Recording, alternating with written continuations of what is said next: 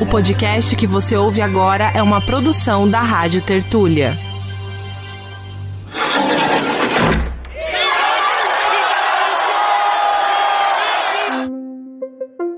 A geografia do que a gente chamou de negacionismo e a geografia da fé evangélica sustentam, então, essa dinâmica do autoritarismo brasileiro. E a Amazônia, na verdade, a gente nunca teve, talvez, uma experiência de Estado democrático na Amazônia. Pelo contrário, o Estado aqui sempre foi autoritário, desde as guerras justas até Belo Monte. Por exemplo, no Pará, de 1999 a 2019, cresceu 180,5 mil por cento a produção de soja. Não, isso não acontece sem violência. Começa agora a Guilhotina, o podcast do Le Monde Diplomatique Brasil. Eu sou Luiz Brasilino e estou aqui com Bianca Pio. E aí, gente, tudo bem? Bom, neste episódio recebemos de volta aqui no Guilhotina o geógrafo Bruno Malheiro. Oi, Bruno, tudo bom? Tudo bom, Luiz? Tudo bom, Bianca? Prazer estar aqui de novo. Bem-vindo ao episódio 215 do Guilhotina. Professor da Faculdade de Educação do Campo, no campus de Marabá, na Universidade Federal do Sul e Sudeste do Pará, o Bruno possui graduação em Geografia pela Universidade Federal do Pará e é mestre em Planejamento do Desenvolvimento pelo Núcleo de Altos Estudos Amazônicos da UFPA e doutor em Geografia pela Universidade Federal Fluminense. Atualmente, ele coordena o Laboratório de Estudos em Território, Interculturalidade e Resistência na Amazônia. Bruno está lançando agora pela editora Amazônia Latitude Press o livro Geografias do Bolsonarismo, entre a expansão das commodities, do negacionismo e da fé evangélica no Brasil, obra sobre a qual vamos conversar com ele hoje.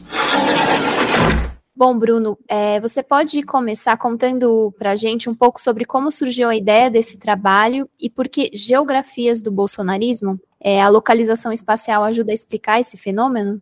Então, Bianca, Luiz, é, esse livro surge de uma pesquisa de dois anos sobre geografias do autoritarismo brasileiro. É, eu tenho uma leitura larga, né, de alguns anos, sobre a dinâmica de expansão das commodities agrícolas, minerais, né, no Brasil, particularmente na Amazônia, numa dinâmica de capitalismo é, de transformação de bens comuns em mercadoria que só se dá pela violência, principalmente na Amazônia, mas também no resto do país inteiro. E acompanhando esse fenômeno né, de expansão das commodities, eu, a gente percebeu que sempre essa expansão também era uma expansão de um Estado autoritário, que só se realizava esses negócios, né, o agronegócio, a mineração, né, os garimpos e todas essas dinâmicas de transformação de uma terra indígena em um monocultivo, em um território quilombola, em uma, em uma nova fazenda, em um assentamento agrário nenhum novo plantio de soja, esse, essa dinâmica envolve violência e envolve né, um estado de exceção, um estado autoritário. Então, a gente começou a perceber que havia essa relação entre a dinâmica de expansão das commodities e a instalação também de um estado não democrático. Né? E a Amazônia, na verdade, a gente nunca teve talvez uma experiência de Estado democrático na Amazônia, pelo contrário, o Estado aqui sempre foi autoritário, desde as guerras justas até Belo Monte. Né? Então, sempre, a gente tem, nunca teve escolha do que a gente né, queria como projeto de desenvolvimento. Então, só que é, é, a grande questão que a gente traz nesse livro e que a pesquisa nos, nos mostrou é, é, que essas frentes econômicas elas carregam também uma dinâmica subjetiva, elas carregam uma agenda cultural, elas carregam uma produção de uma racionalidade, né? Então, através de um conjunto de circuitos auxiliares né, que explicam que a expansão da soja não é só a soja, né, a soja junto com um conjunto de outros circuitos que vão moldando também a, a própria dinâmica cultural e subjetiva de determinados lugares. E aí, em 2018, né, na vitória do Bolsonaro, quando a gente viu o mapa eleitoral e começou a perceber que o mapa eleitoral se sobrepunha ao mapa da soja, ao mapa da agropecuária, ao mapa do desmatamento, né, começou a, a, nos interessar, então, fazer essas sobreposições de uma forma mais é, centrada, de uma forma com uma pesquisa mais consolidada. Foi o que saiu, então, Geografia do, do Bolsonarismo. Né? As geografias do bolsonarismo, na verdade, é, é uma, um modo da gente tentar mostrar que o autoritarismo brasileiro, né, que essa dinâmica de expansão né, do autoritarismo brasileiro tem suas são, tem bases espaciais concretas. Né? Não é só mostrar uma distribuição espacial da, da, da dinâmica do autoritarismo, mas determinadas formas de expansão de alguns negócios trazem consigo uma subjetividade autoritária. Então, a ideia do livro é essa, né, que essas três geografias, a geografia das commodities, a geografia do que a gente chamou de negacionismo e a geografia da fé evangélica, sustentam, então, essa dinâmica do autoritarismo brasileiro. Né? A gente sempre pensa nesses conceitos, fascismo, autoritarismo, por conceitos cunhados em realidades muito distantes da nossa, né? pela escola de Frankfurt ali, a experiência do nazismo alemão, e o que eu quis foi inverter a lógica, né? pensar que a gente tem uma experiência particular de autoritarismo e que o espaço explica essa experiência. Né? Então a gente inverte a análise, a gente vai para onde esse fascismo, onde esse autoritarismo se torna capilar. E ele se torna capilar na dinâmica de produção de um espaço muito específico, que é esse das frentes econômicas do Brasil. E aí a gente faz no livro um conjunto de sobreposições espaciais entre o mapa do, do bolsonarismo, da, da, da, vitória né, do Bolsonaro em 2000, e aí onde ele venceu em 2022, e um conjunto de fenômenos e, e processos que nos, nos fazem afirmar no livro que há, então, essa sobreposição, né, que o bolsonarismo, e aí também respondendo a segunda pergunta, né, por que geografias do bolsonarismo? Por que bolsonarismo?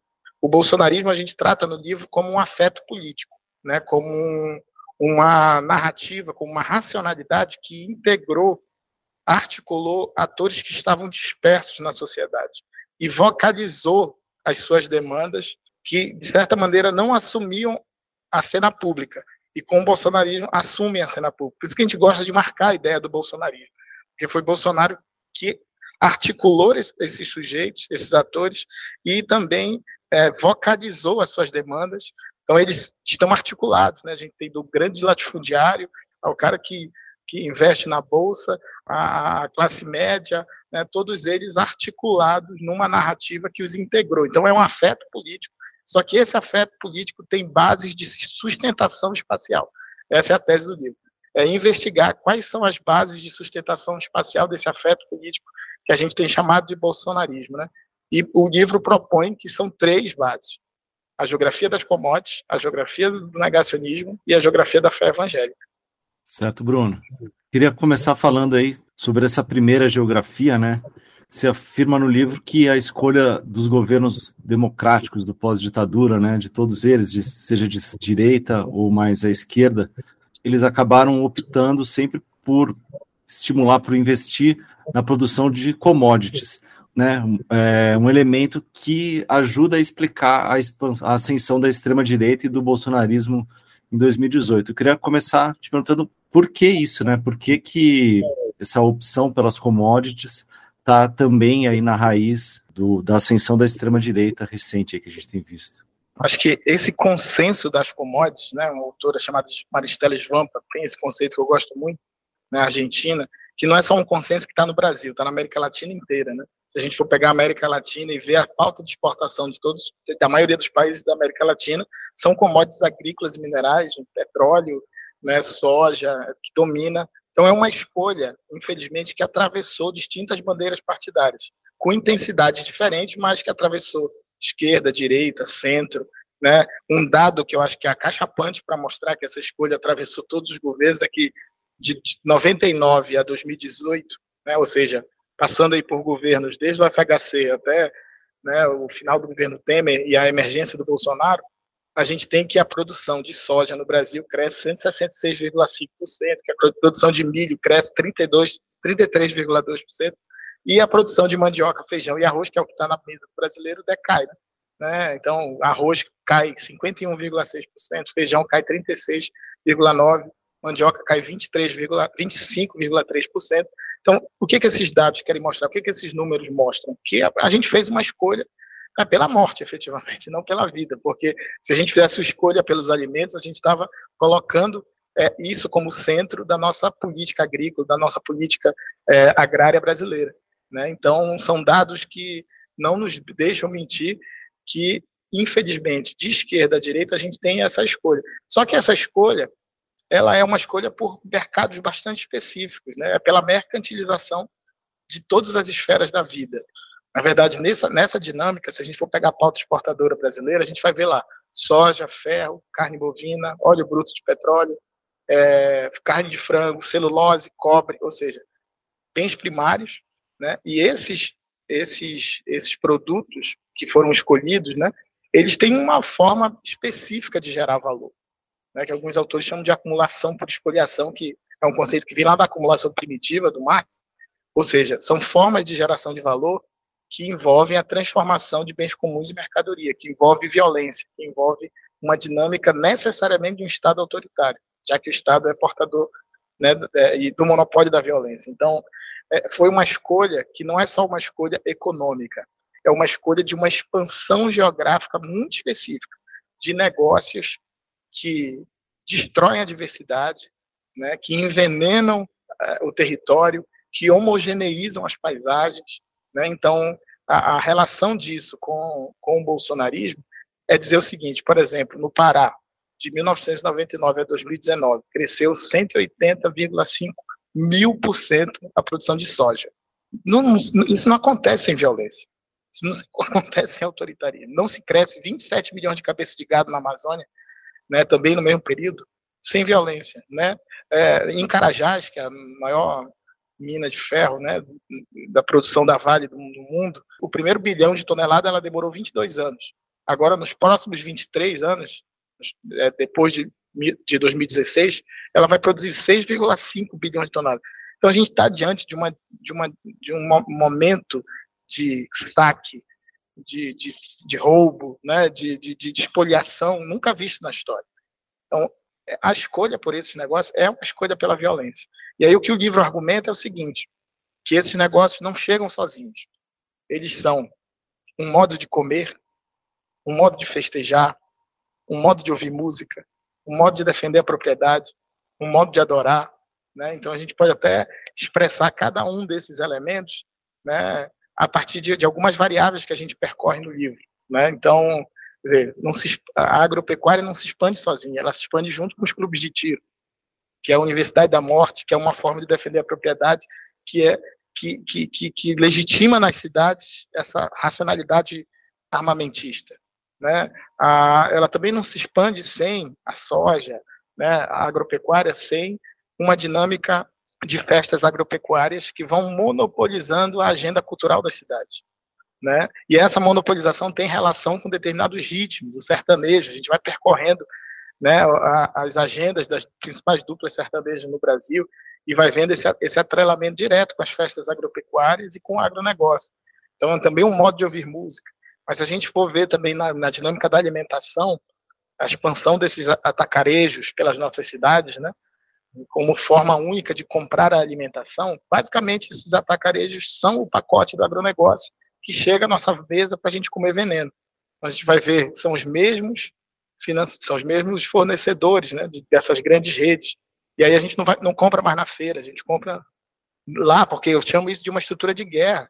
É quase que como um hospital de campanha, né, um grande atacadão desse, um grande atacarejo desse, porque você tem uma, uma arquitetura do desastre, assim, uma arquitetura para ser barato, para que ninguém consiga concorrer. Então, esses negócios chegam com toda essa dinâmica. Então, é essa subjetividade que me, que me interessou. Por isso que eu digo que escolher as commodities, lá no Horizontes Amazônicos, a gente já diria, dizia isso, né? É um pulo sem asas no abismo autoritário. Quer dizer, não só porque esses negócios só funcionam pela violência, mas porque descarregam com ele uma racionalidade autoritária, refratária às diferenças, né? extremamente violenta, armamentista, miliciarizada. Né? Então, esses negócios carregam consigo, é da natureza deles é, funcionar assim, porque eu sempre digo isso, eles funcionam transformando bem comuns em mercadoria. Então, tu não transforma uma terra indígena em garimpo né, sem violência, né, sem é, estar, às vezes, fora da lei ou manejando a lei para você estar dentro da lei, como faz a bancada, né, transformando as legislações né, em todas as suas dimensões. Então, é, é disso que a gente está falando. Então, a, a, tratar essa, essa escolha como uma escolha política, não só como uma escolha econômica, é uma escolha é, por uma subjetividade. Então, essa, essa subjetividade que eu tentei acompanhar por esses circuitos todos é, que a gente fala. Né? Eu posso depois né, falar especificamente de cada negócio desse, de sua associação a essa dinâmica do bolsonarismo, né? A soja, a agropecuária, a mineração, a madeira, o desmatamento, né? Como a gente no livro vai percorrendo isso e vai sobrepondo esses mapas para demonstrar que eu não estou falando de uma variável, quando eu falo da soja, quando eu falo da madeira, eu estou falando de uma racionalidade, estou falando de uma mentalidade. Digo isso porque eu moro numa cidade completamente hegemonizada por essa mentalidade. Né? A gente não tem espaços de, de, expressão musical outros, por exemplo, senão só sertanejo universitário.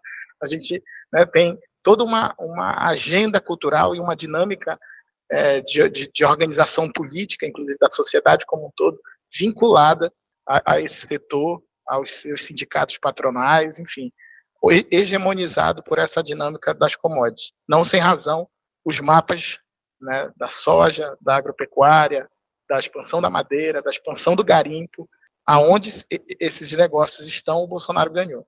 Bruno, eu acho que a gente podia passar isso que você falou, agora explicar um pouco sobre cada um desses setores. Só queria fazer um comentário aqui, você falou do Horizontes Amazônicos, né, que é um livro anterior seu que foi tema do nosso episódio 137. É, que é isso aí.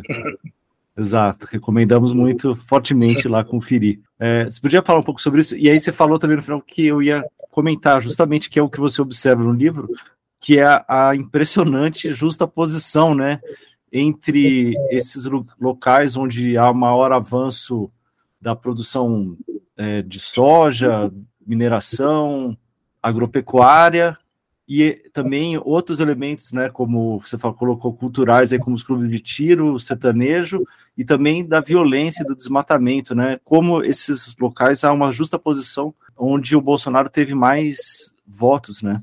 É isso. Se a gente for pegar, começando pela soja, né? É impressionante, né? Recomendo que vejam os mapas, né? Que estão no, no livro. O livro está disponível na Amazon hoje para compra, né?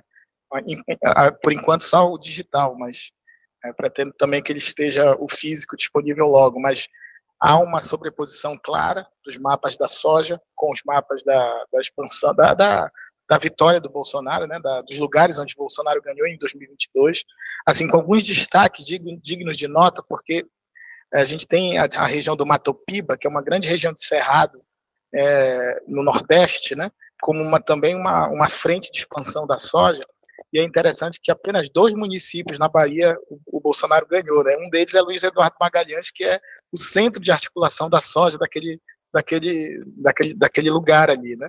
Então, há uma hegemonia grande, por exemplo, no Mato Grosso também, né, Mato Grosso do Sul. Então, há uma, uma marcha para o oeste. Né? Esse setor se consolida no sul e sudeste e se expande em direção ao centro-oeste, né, passando para a Amazônia, e principalmente é, no, no, sul do Pará, né, também Rondônia, mas já chegando no Acre, Amapá e Roraima. Mas a, a, os dados da, da, da, pecuária complementam, então, a análise da soja, porque há uma ligação entre esses negócios. Né? Aonde se expande a soja, ela interioriza a pecuária. Isso é uma, uma, uma relação clara, né? Senão, São Félix do Xingu, que hoje é a, principal produtora de, de gado do, do, Brasil, né? São 2 milhões e 400 mil cabeças num município só, no Pará, no sul do Pará. Mas é uma dinâmica que é empurrada pela expansão da soja no Mato Grosso. Né? Então, quer dizer, a soja empurra também, interioriza o gado, que o gado vai interiorizar a madeira, a madeira vai interiorizar o garimpo. Né? No, no Horizonte da Amazônia, a gente chama isso de agro, hidro, mineral, bio, carbono, negócio, porque todos os negócios são um consórcio de morte na Amazônia, estão consorciados. Né? Então, o mapa da pecuária também tem uma impressionante é, sobreposição com os mapas da eleição do Bolsonaro. Né? O estado do Acre, por exemplo, que acho que é, é, é bastante representativo sobre esses dados, né, cresceu de 99 a 2019 277%, né, o rebanho bovino. que eu digo que é representativo? Porque foi um estado da onde saiu a luta dos seringueiros, Cico Mendes, né, que é justamente contra a expansão da pecuária, contra né, aquelas grandes empresas ligadas à carne, a, né, então hoje a gente tem um, crescimento absurdo e é um estado absolutamente bolsonarista hoje, né, deu mais, mais de 70% ao Bolsonaro, e no livro a gente acompanha também aonde estão os municípios, aonde estão os frigoríficos da JBS. A JBS hoje né, passou todas as empresas, é a maior empresa de, de, de alimentação do mundo. Né? Então é impressionante o crescimento, a expansão dessa empresa e ela está em 35 cidades no Brasil. Os frigoríficos da JBS. Em 32 delas, o Bolsonaro ganhou. Então, assim, não é sem razão, porque, como eu digo, esses, é, é, esses negócios eles se expandem por circuito. Né? Os frigoríficos fazem parte desse circuito. Né? Os frigoríficos né, não são só uma estrutura né, de, eles também interiorizam a pecuária, né, porque onde se instala um frigorífico, a pecuária tem que se expandir para abastecer né, é, esses frigoríficos. Então, é, há uma, uma monopolização aí também é, econômica nas regiões onde se instalam esses frigoríficos. Um outro dado que é também bastante interessante é do desmatamento. Né? É, eu acho que a, a, acompanhando o primeiro turno das eleições, né, o MAP Biomas fez uma pesquisa que eu acho que eu também cito no livro, e dos 499 municípios na Amazônia que o Lula ganhou, eles têm 30% de desmatamento na Amazônia. Os 265 municípios que Bolsonaro ganhou é 70% do desmatamento. E o mapa é a caixa pante. Você vê onde tem desmatamento, é onde tem a vitória do Bolsonaro. Porque não é o desmatamento só, como eu estou dizendo, é uma racionalidade autoritária que se expande junto com essas frentes. Né? E a outra, o outro mapa também importante é dos clubes de tiro. Né? A gente chegou a fazer uma reportagem grande com o Intercept Brasil sobre os clubes de tiro. Né? Acho que tem, são cinco grandes reportagens que eles vão seguindo, né, a partir das nossas sugestões, os clubes de tiro na Amazônia. E aí eles fizeram um mapa que está agregado ao livro também, que é bastante interessante, porque os clubes de tiro, eles assim, têm uma dinâmica avassaladora de crescimento a partir de 2016, com o golpe. Né? 2015 eram nove, 2000, eram sete por ano, né? Então, a partir de 2016, começou o crescimento acachapante até chegar a 2020, a abertura de 45 clubes de tiro na Amazônia, para vocês terem uma noção. Então, esse crescimento tem a ver também com uma racionalidade armamentista, né, que chega junto com esses negócios. Né? Marabá hoje tem cinco clubes de tiro, Redenção tem quatro, né? cidades historicamente ligadas à agricultura familiar na Amazônia, hoje já tem clube de tiro, mas assim, a análise não é sobre a Amazônia, né? A gente for ver o interior do Paraná, o interior de Santa Catarina, né? Nós temos uma, uma é, no interior do Mato Grosso, né? É uma expansão coordenada desses negócios junto com os clubes de tiro e o, o mapa que eles fizeram para a Amazônia tem uma clara sobreposição com o arco do desmatamento, né? como se os clubes de tiro fossem a proteção do arco do desmatamento, assim. o arco do desmatamento que vai do Acre até o Maranhão, né? Então esse, essa faixa aí né, que cruza o arco do desmatamento, também é cruzada por um conjunto de clubes de tiro. Então, mostra que, na verdade, essa, esses negócios eles é, se expandem junto com, com circuitos, né, com circuitos que, que o legitimam do ponto de vista da população. E um desses circuitos, você falou aí muito bem, é o circuito também das festas. Né? É, eu, eu, eu, estou num, numa região que tem 514 assentamentos de reforma agrária e eu estou há quase 15 anos em Marabá. Quando eu cheguei, as, as festas dos assentamentos eram as festas de santo. Né? Isso é uma, uma base de todas as comunidades né, do interior do Brasil. Né? A gente tinha uma relação muito grande com o catolicismo, com a Igreja Católica há muitos anos, e essas festas eram ligadas à dinâmica né, das festas de santo. E geralmente isso envolvia a construção de comunidades mesmo. Eram festas que tinham a comunidade participando. Então, Hoje, a comemoração dos aniversários dos assentamentos são as cavalgadas, né, são as vaquejadas, são as festas agropecuárias. Então, quer dizer, há uma, uma mudança na, na dinâmica de organização cultural né, no interior do Brasil. Então, isso é, é, é, a gente precisa entender, porque uma das teses do livro é essa, né, que a gente venceu o Bolsonaro nas urnas, mas o bolsonarismo continua ativo justamente por esses negócios continuarem ativos e esses circuitos continuarem ativos. E eles vão retroalimentar o autoritarismo no Brasil.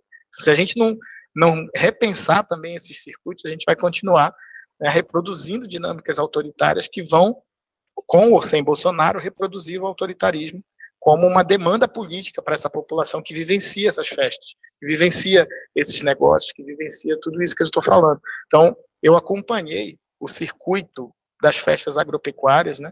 que na verdade a gente tem um consórcio, um grande consórcio entre os sindicatos patronais, os empresários ligados ao agronegócio, mas também ligados a determinados setores musicais, principalmente sertanejo universitário, e as prefeituras. Na verdade, a gente está falando de uma drenagem de recursos da prefeitura via festa agropecuária para abastecer determinados setor, é, empresários do setor do sertanejo.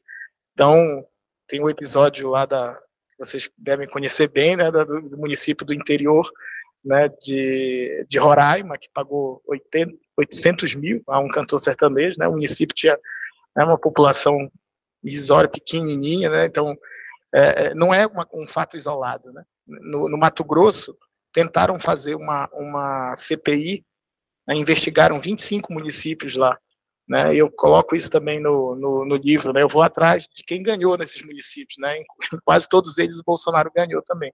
Então tem uma dinâmica de expansão de uma, de uma agenda cultural que o bolsonarismo, de certa maneira, interligou. Né? Então, essa talvez seja a maior expressão do, do, da relação de uma geografia das commodities que no livro a gente tenta definir ela como uma geografia de guerra. Porque a gente fala muito de capitalismo, fala muito de commodity, fala muito, mas acho que a gente tem que começar a dar o nome aos bois, literalmente falando.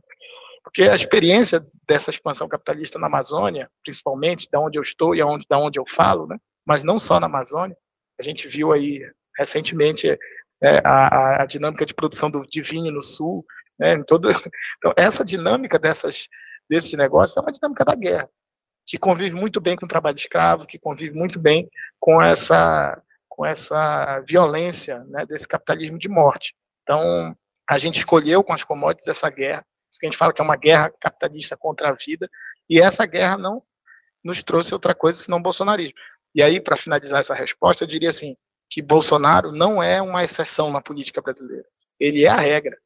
Então essa é uma questão que a gente precisa colocar, né? Assim, não é, ele, ele não surgiu do nada. Essas engrenagens, elas estão ativas na sociedade. Então, se a gente não desmobilizar essas engrenagens, outros Bolsonaros vão surgir.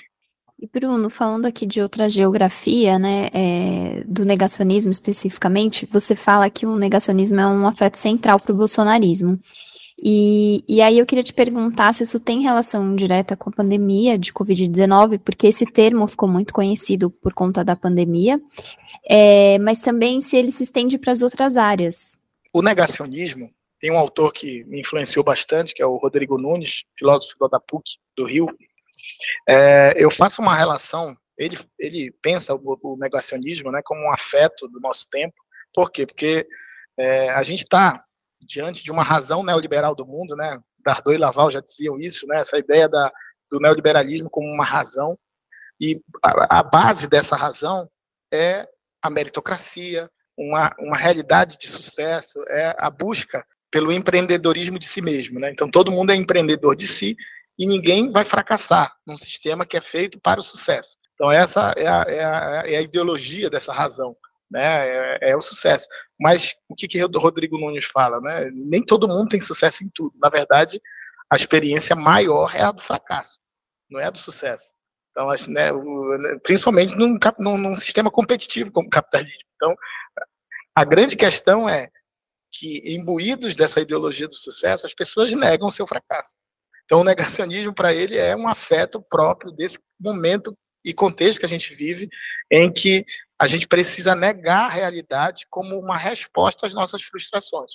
A gente está num momento de crise climática, a gente está num momento de, é, é, de emergência, né, de grandes conflitos, de guerra, né, a gente está num momento né, de uma grande desesperança, a gente está num momento de grande precariedade de muita gente, então as frustrações vão ser, de certa maneira, muito mais a regra do que o sucesso. Então, para lidar com as frustrações, a gente precisa negar. Então, esse é o sentido do negacionismo que eu trago do, do Rodrigo Nunes, né? É por isso que eu trato ele como um afeto do nosso tempo, um afeto ligado claramente a essa ideologia neoliberal, essa razão neoliberal, né, do empreendedor de si. Agora, como eu, como geógrafo que sou, encontro isso como bases espaciais. E aí, Bianca falou muito bem, é, com a pandemia, né?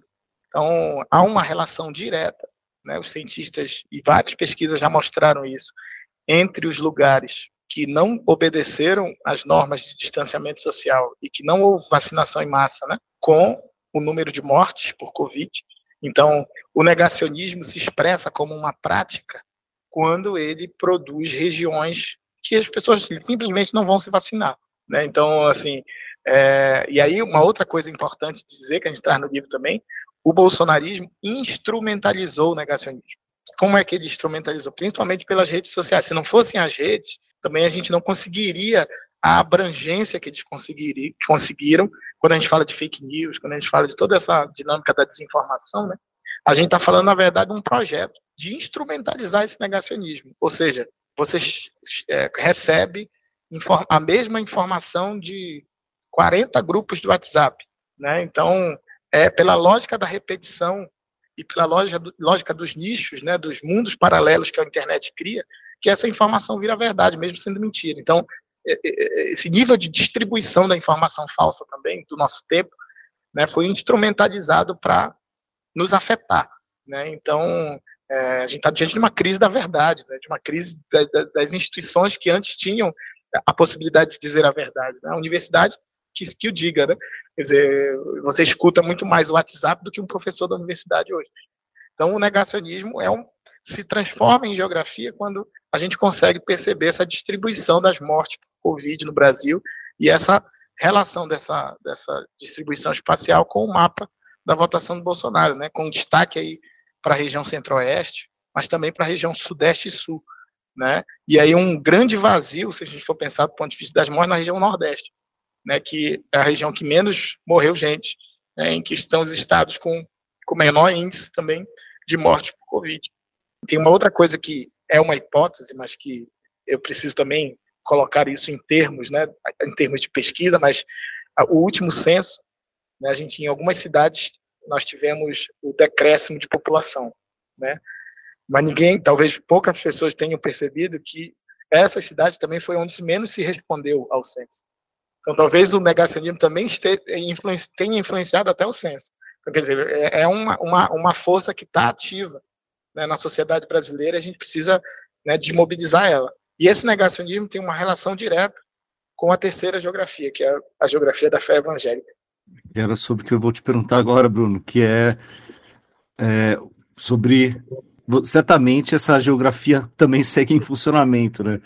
Eu queria te perguntar se realmente se você observou essa sobreposição entre essa geografia do Brasil evangélico e a geografia do bolsonarismo, se dá para ver realmente é, onde as, as, cidades onde há maior proporção de evangélicos são justamente nessas regiões aí onde o Bolsonaro teve maior votação, onde tem um avanço dessas atividades econômicas, dessas expressões culturais que você falou, do negacionismo também. Também Sim. isso acontece? É, a primeira é, relação que eu queria fazer aqui, que eu faço no livro também, é que há uma, uma vinculação direta entre a expansão do negacionismo, entre o afeto negacionismo e a teologia da prosperidade, que está principalmente como a mola propulsora ideológica né, das igrejas, principalmente neopentecostais, é, mas também algumas pentecostais. A teologia da prosperidade, ela individualiza o sucesso e ela torna o sucesso uma escolha de fé. Então, você ter sucesso ou não na vida é uma escolha de fé. Ou se você tem fé, você vai conseguir. Né? Se você não tem fé, você não vai conseguir. Então, essa meio que moralização do sucesso, né? Ela tem uma ligação direta com a ideologia, com a razão neoliberal, né? Com essa produção do sujeito neoliberal, que é, um, é, é o sujeito do sucesso, que agora é um sujeito do sucesso que tem sucesso se ele tem fé. E ninguém vai negar ou ninguém vai assumir que não teve sucesso e que não tem fé. Então o negacionismo também vai se proliferar como um afeto muito forte, né, em quem pratica essa dinâmica da teologia da prosperidade, porque é, é, você não pode negar a sua fé. Né? Geralmente as pessoas vão inventar uma versão, mesmo que ela seja uma realidade paralela, para dizer que na verdade não são elas que estão erradas, é o mundo que está errado. Então, a Terra plana é uma produção clara né, de quem é, não quer enxergar as frustrações do mundo. Né? Então, é, as, as igrejas que difundem essa dinâmica da, da, teologia da prosperidade, me parece que também foram instrumentalizadas pelo negacionismo. Então, essa, é, elas se transformaram quase que num exército de difusão dessas informações falsas, dessa dinâmica do, da, da, de todas essas fake news, né, que, se, que é um exército né, dos algoritmos aí também, e elas capilarizaram, vamos dizer assim, essas informações e tornaram possível né, elas chegarem nos recantos mais vastos do Brasil. Então, é, elas funcionaram como um instrumento mesmo de, é, de difusão do negacionismo. E aí, quando a gente pega, infelizmente, né, é, os dados ainda são de 2010, do censo de 2010, porque só agora em 2022 que a gente tem o censo, ainda não saiu, inclusive, é, o mapa pelas escolhas é, de religião, mas no mapa de 2010 já tem uma sobreposição absurda entre o mapa né, dos que se declaram evangélicos e o mapa do bolsonarismo. Né? A gente tem claramente, de novo, essa marcha para o oeste aí, né, uma concentração no litoral aqui de, de, de, do Rio Grande do Sul ao Espírito Santo, né, mas uma, é uma interiorização da fé evangélica de São Paulo, passando por Mato Grosso do Sul, Goiás, Mato Grosso, Pará, Amazonas, né, os, as principais capitais evangélicas estão na Amazônia, para vocês terem uma noção. Manaus, né, que é um, um, lugar onde faltou respirador, né, é uma das capitais mais evangélicas do Brasil, né, então, que mesmo faltando respirador, deu a vitória ao Bolsonaro. Então, é, há uma sobreposição, e o, é, a, a, o Nordeste, né, como ainda a região talvez mais católica do Brasil, né, não que a gente esteja defendendo aqui uma religião ou outra, mas o fato é que a história dessas religiões, né, elas é, é, têm afetos distintos e, e, e, formas de produção comunitária distintas. Né? É, é, muito diferente a teologia, por exemplo, da libertação com a teologia da prosperidade.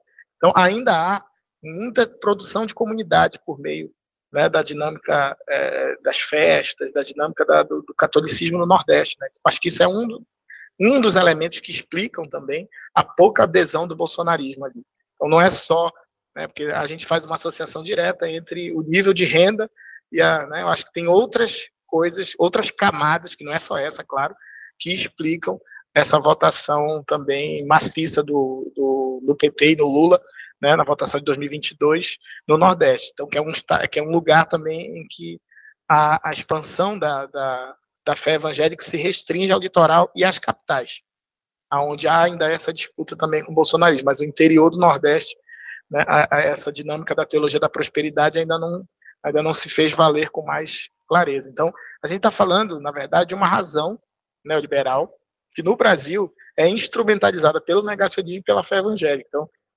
daí quando a gente chega na bancada, né, na, na, nas bancadas que se formam né, na, na, Câmara, a gente entende claramente isso. Né? né a, a associação entre a bancada ruralista, a bancada evangélica, a bancada da bala, né, essas bancadas dos bancos. Né, então, essas bancadas né, se articulando por interesses muito comuns, né, isso se expressa também geograficamente, que é onde elas é, estão também presentes, do ponto de vista da hegemonia, da produção da cultura, da subjetividade, também está o bolsonarismo. Então, eu acho que a gente fica pensando, né, o, o que fazer diante disso, né? Acho que tem algumas questões que eu queria colocar em relação a isso, porque não é só identificar o problema, acho que o livro claramente quer conversar com a esquerda brasileira, porque a gente não pode continuar escolhendo as commodities. A gente está no pleno Lula 3, com 364 bilhões financiados pelo Plano Safra ao agronegócio e 74, 71 bilhões para a agricultura familiar. A gente está em pleno anúncio do PAC 3, né, que vai fazer a derrocada do Pedral do Lourenção aqui no, no Tocantins, que vai fazer a ferro-grão para interligar é, Mato Grosso e Santarém, aqui no Pará, na dinâmica da produção de soja. Então, essa escolha permanece completamente inalterada.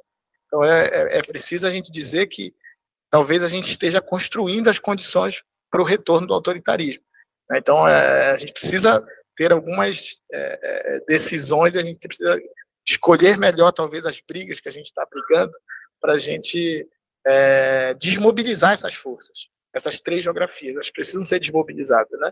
do ponto de vista da sua articulação com a dinâmica da ultradireita no Brasil. Bruno, eu queria te perguntar, é, para aprofundar um pouco mais essa avaliação que você faz do governo atual, do governo Lula, que é isso, a gente começou falando aí sobre como essa escolha que foi feita pelos governos pós-ditadura, está aí, né, constituiu um dos elementos para a ascensão da extrema-direita. Queria te perguntar é, se você observa alguma mudança em, em relação ao que foi no, na primeira passagem né, do, do PT no, no governo, é, e que avaliação você faz e talvez projetando, porque eu aqui já pensando na resposta, já uhum. roubando o seu papel, aí pensei assim, realmente, imagino que na, na área econômica talvez não, não haja muita mudança, mas aí eu quero saber outras coisas, mas pensando nos outros elementos que você colocou, no, no negacionismo, né, na questão do desmatamento, por exemplo, é um, são áreas onde o governo ele investe, né? Como, como é que você avalia? É, é uma avaliação complexa que a gente está diante de um governo de coalizão, né? Um governo novamente também de, de frente ampla, né? Que precisa lidar com múltiplos interesses. Né? Eu creio, eu faço uma avaliação desses né, primeiros meses do governo que a gente está diante de, uma, de um avanço simbólico muito grande, mas do ponto de vista efetivo muito pequeno ainda. Né? Acho que a, a gente tem é, Marina Silva, a gente tem Sônia Guajajara, a gente tem a Aniele, eu acho que nenhum de nós, em sã consciência, vai dizer que isso não é um avanço significativo, né? Mas a gente tem também uma reforma ministerial que tenta diminuir o poder do, do, do, do Ministério do Meio Ambiente, a gente tenta diminuir né, o poder do Ministério dos Povos Indígenas, quer dizer, ao mesmo tempo que a gente avança do ponto de vista simbólico, as políticas estruturantes ainda continuam refém dessa escolha pelas commodities. Eu acho que esse é, esse é o grande problema, né? Assim, é, é um problema que, é, infelizmente, há, muitas áreas no governo, mas quando você decide um plano safra com toda essa, essa esse desequilíbrio entre agronegócio e agricultura familiar, você mostra claramente o que você escolheu. Né? Eu acho que a gente está diante, é, Luiz Bianca, da, do maior financiamento ao agronegócio na história. Assim, não, não, é pouca coisa isso. É, o PAC 3 é a mesma coisa, a gente está diante de uma escolha de infraestruturas para a viabilização desses negócios que a gente está falando. A gente não está falando, né, tudo bem, tem o PAC cidade, vai ter, tem Minha Casa Minha Vida, tem, mas assim, o grosso do PAC na zona rural no Brasil é a estruturação do agronegócio. Então, assim, é preciso tensionar essas escolhas, é preciso mostrar, talvez, porque como é, é, é, uma questão é importante dizer, soja, gado, madeira, né? É, esses negócios só funcionam por causa que há sustentação do Estado. Há o financiamento do Estado, desde a infraestrutura até a compra de, de, de equipamentos, até né, toda fazenda que você vai aqui na Amazônia, você vê o, o BASA, né, que é o Banco de Desenvolvimento da Amazônia, você vê o financiamento do Estado, claro. Né? Pecuária, por exemplo, não seria rentável na Amazônia se não fosse o Estado. Então, quer dizer, a gente continua escolhendo que esses negócios são a nossa plataforma de desenvolvimento. Né? Então, o que a gente precisava, talvez, né, essa renda extraordinária da morte desses capitalismos só é, é uma é, ela funciona pelas engrenagens do Estado. Então, se a gente desmobiliza essas engrenagens, entendeu? Lógico que a gente está é, é, muito complexo isso. A gente está enfrentando um Congresso que é hegemonicamente coordenado por esses caras, né? Então, mas é, eu acho que como o nosso papel também intelectual é demonstrar é, que essas escolhas podem nos levar, mesmo com os ganhos simbólicos, mesmo com os ganhos da representação, mesmo com os ganhos, né, a, a um retorno ao autoritarismo. A gente precisa desmobilizar também a hegemonia né, das igrejas na dinâmica da construção das comunidades, é, feiras, centros de cultura, né, usina da paz, enfim, tem tantas experiências que a gente tem aí dessa desmobilização, porque se a gente continuar fazendo com que a periferia seja construída subjetivamente pela teologia da prosperidade, também tem problemas, isso a gente já mostrou claramente. A minha grande crítica, talvez, hoje, né, além de todas essas que eu falei, é o papel dos movimentos sociais nesse novo governo, porque há uma, um grande risco que a gente tem dos movimentos novamente entrarem maciçamente no governo, e agora que me, o que me parece que a gente está necessitando é de uma grande força de oposição crítica capaz de falar isso é, é, frente a frente ao governo. Né? A gente precisa dos movimentos sociais fortes, não necessariamente atrelados ao governo, porque é preciso dizer que é, você pode até é, combater o desmatamento, você pode até reduzir o desmatamento, né? Mas a gente tem a experiência, por exemplo, do Plano Amazônia Sustentável, na época do governo Lula, inclusive com a Marina como ministra do Meio Ambiente, em que era sugerido, por exemplo, os frigoríficos como uma forma de é, aumentar a complexidade da indústria do gado. Né? E os frigoríficos, na verdade, interiorizaram a pecuária. Era para conter a pecuária interiorizaram a pecuária. Então, ainda há uma aposta, me parece, nesse governo, e eu venho agora dos diálogos amazônicos, que foi uma outra frustração grande para nós, né, é, em que é possível lidar com esses negócios de forma sustentável.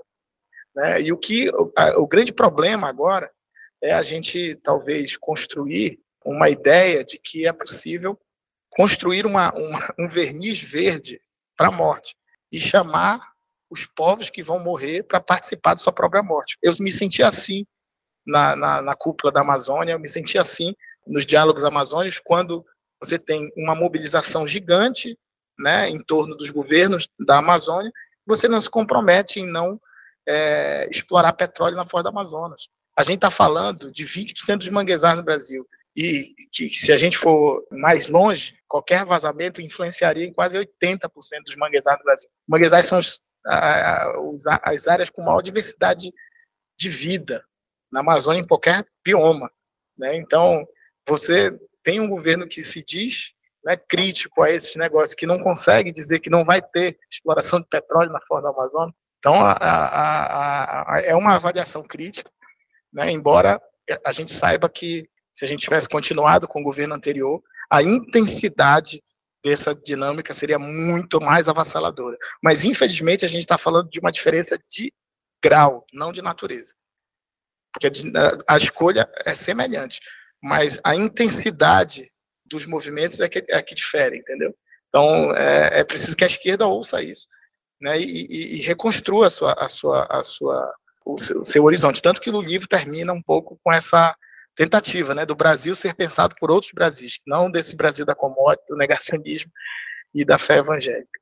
Então, Bruna, a gente queria te perguntar justamente sobre esse, esses outros Brasis aí que você citou, né? Como é que a gente radicaliza as nossas agendas e pensa a partir de outras geografias? Quais geografias seriam essas para a gente mudar os rumos e as bases, né, do, do bolsonarismo? Eu acho que o Brasil sempre, historicamente, foi pensado a partir de um lugar de enunciação que não coube a diversidade, né? É, até hoje a gente é um país mononacional, por exemplo. A gente tem diversas nações indígenas, continua sendo um país mononacional. A gente continua tendo uma língua como a única né, língua oficial do Brasil. Né? A gente tem aí quase 200 línguas né, das populações indígenas. Então é um desperdício de experiência muito grande em relação ao que a gente pensa e quais os projetos que a gente tem para o Brasil. Então, diante disso, eu acho que a gente precisa construir algumas críticas e pensar em outras geografias que talvez tenham inspirações políticas muito mais criativas que essas geografias do bolsonarismo, né? Que essa geografia das commodities, essa geografia da, da fé evangélica, essa geografia da, é, do negacionismo.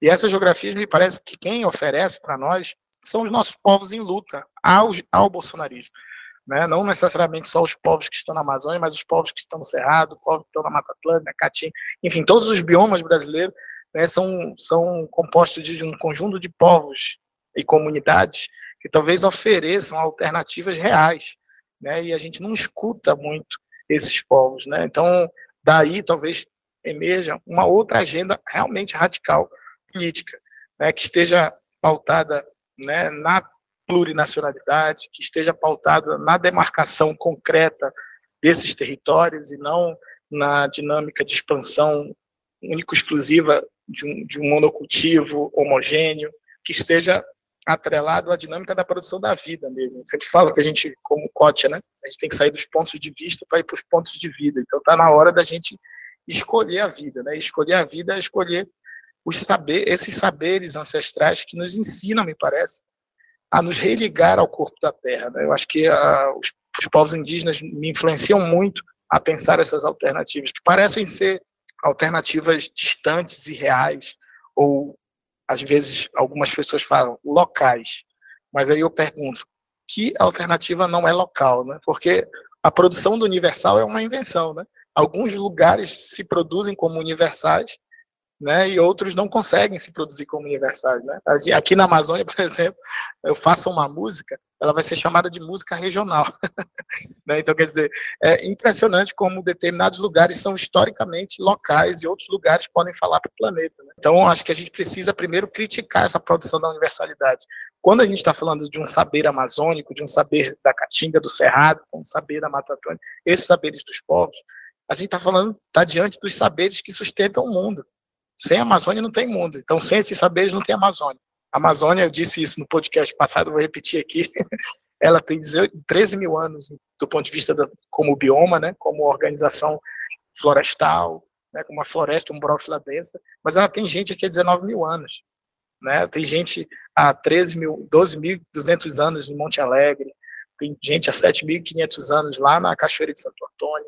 Diversos arqueólogos já mostraram para a gente que existia uma, uma complexidade humana em consórcio com a floresta que produziu a diversidade que é a Amazônia. Não há diversidade ecológica sem diversidade étnica. E é, é por isso que eu estou dizendo, quando a gente fala desses saberes, a gente está falando de saberes locais. Né? Se hoje o mundo, quatro dos sete grandes ciclos que sustentam o mundo são sustentados por essa região, produzida por esses saberes, a gente está falando que esses saberes são universais. Então, não é que a gente escolheu né, é, determinados saberes da morte e esqueceu esses saberes da vida. Né? Então, é, acho que a primeira crítica é essa: a gente não está falando, a gente não está inventando uma, uma, uma narrativa diferente, a gente está diante de saberes praticados milenarmente. A gente está diante de uma memória biocultural. Então, me parece que restabelecer, reconectar essa memória cultural é também reconstruir nossas agendas de luta, as nossas agendas políticas, né? Porque esses esses sujeitos, esses saberes, essas populações já são prene de horizontes, já são prene de, né, de, de, de, de caminhos também, né? Então, é dos movimentos sociais que vem essa ideia dos territórios livres. Territórios livres da mineração, territórios livres do agrotóxico, territórios livres, né? porque é, a dinâmica da produção da vida é também a dinâmica de produção de alimentos. A gente precisaria conectar os territórios da vida que conseguem ainda produzir e autoproduzir vida né, em circuitos capazes de alimentação sem veneno. Né? Então, mas isso só é possível se esses territórios são livres do agrotóxico, são livres do agronegócio, são livres do analfabetismo, são livres. Então, é, a base de toda e qualquer saída, me parece, que é a autonomia dos povos, a escuta desses saberes ancestrais e a nossa capacidade né, de religar a essa memória ancestral. Eu estou muito, é, cada vez mais forte isso para mim, né, essa nossa capacidade de se ligar à, à, memória ancestral. Porque se você não sabe quem é, você não sabe o que quer. Né? Então a gente precisa saber quem é, de onde a gente veio. Por isso que os povos têm mitos de origem, né? porque eles precisam, é, é, é, eles se situam no território.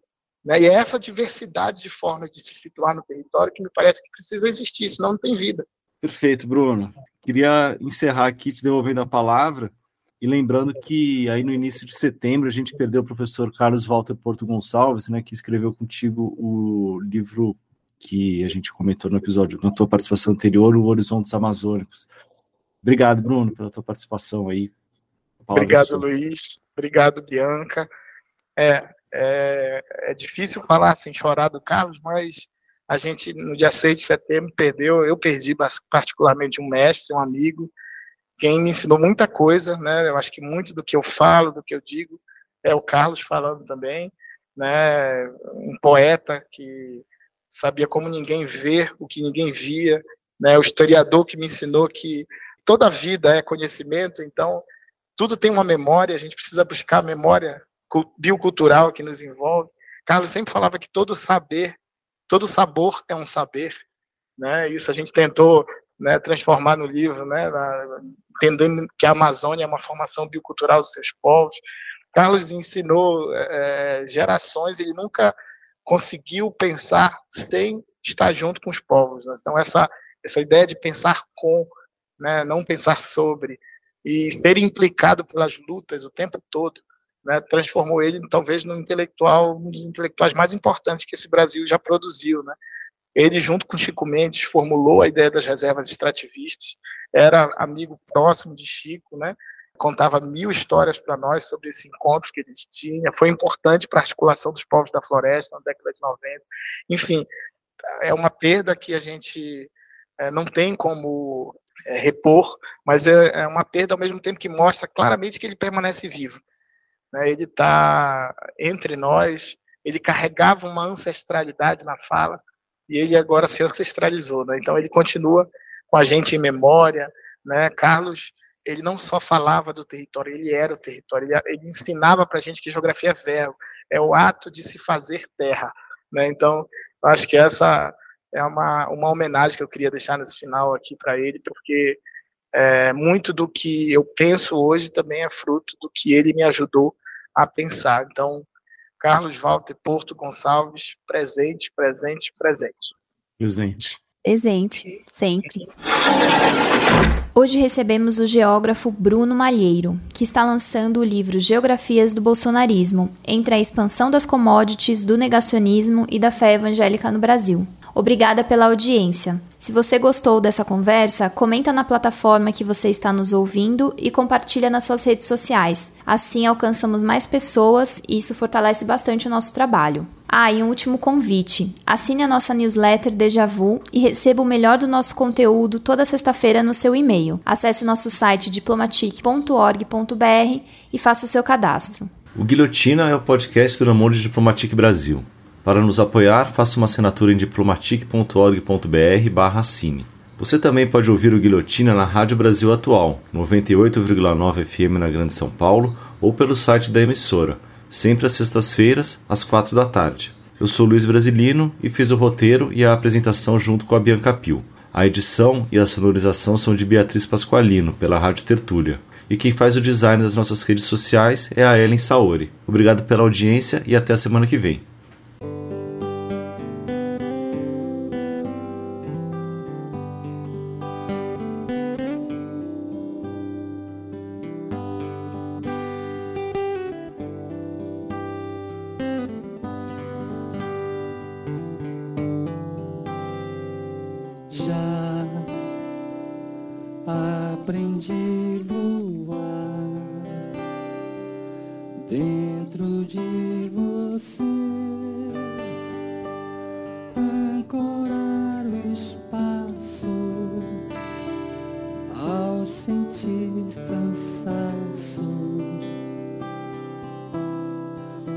descansos da jornada.